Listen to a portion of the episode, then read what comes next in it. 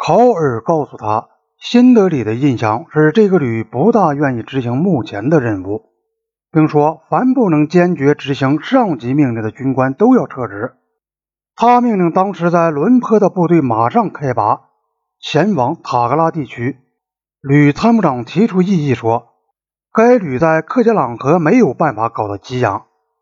考尔却草率地加以否定，并说。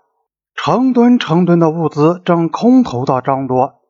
事实上，由于气候关系，那里的空投区已经关闭五天了。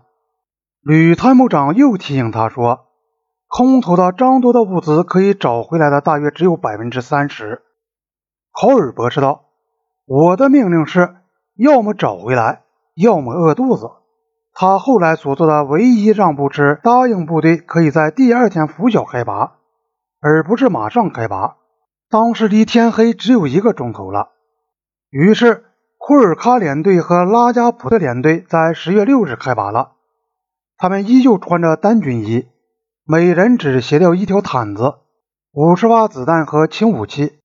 其他武器有的留在伦坡，有的从平原到伦坡的强行军途中就丢了。通往克杰朗河有两条路。他们奉命走的是更艰险的那一条，要翻过一万六千英尺高的嘎坡第一山口，然后下到一万四千五百英尺高的张多，在那里待命。行军的条件非常恶劣，当时士兵们已疲惫不堪。据达尔维讲，有些人就死在山口上或死在张多。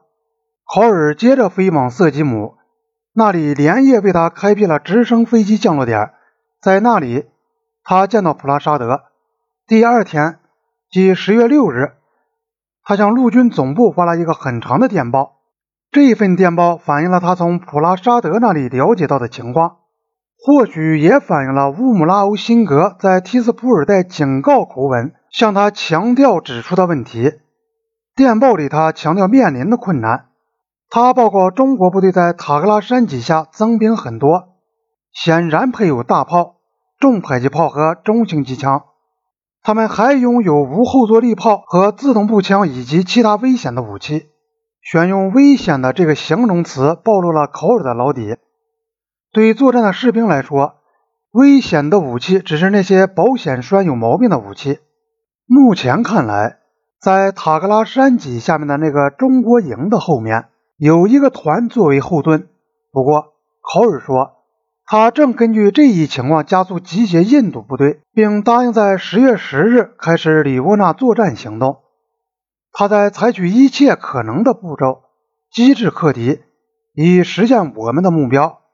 但是他警告说，中国部队是有可能击溃印度部队的，因此他建议空军应保持戒备状态，以便必要时能迅速地在空中展开攻势进行支援，以挽回局势。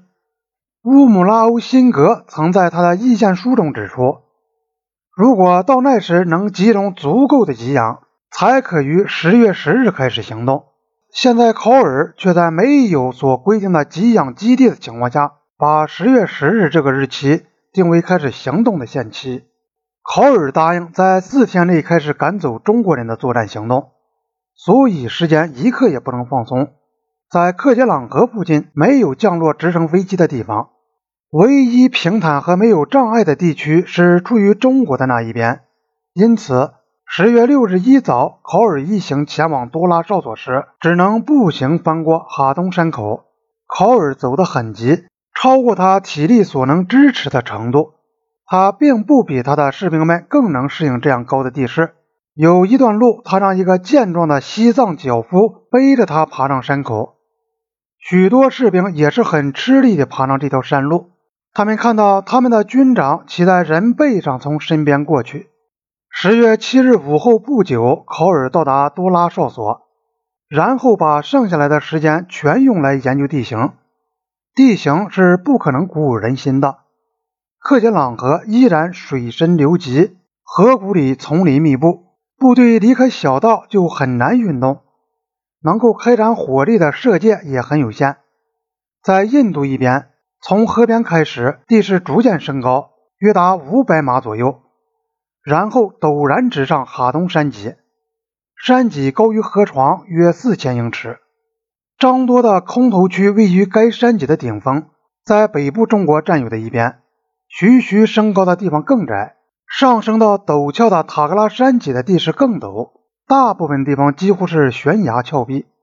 不过河的北岸有一处通向一个平坦的牧场，长约一千码，然后升高到一个叫僧虫的山头。这个山头可控制，并可从侧翼迂回多拉哨所正对面的中国阵地。所以，占领僧虫是达尔维最初的进攻方案中的第一阶段目标。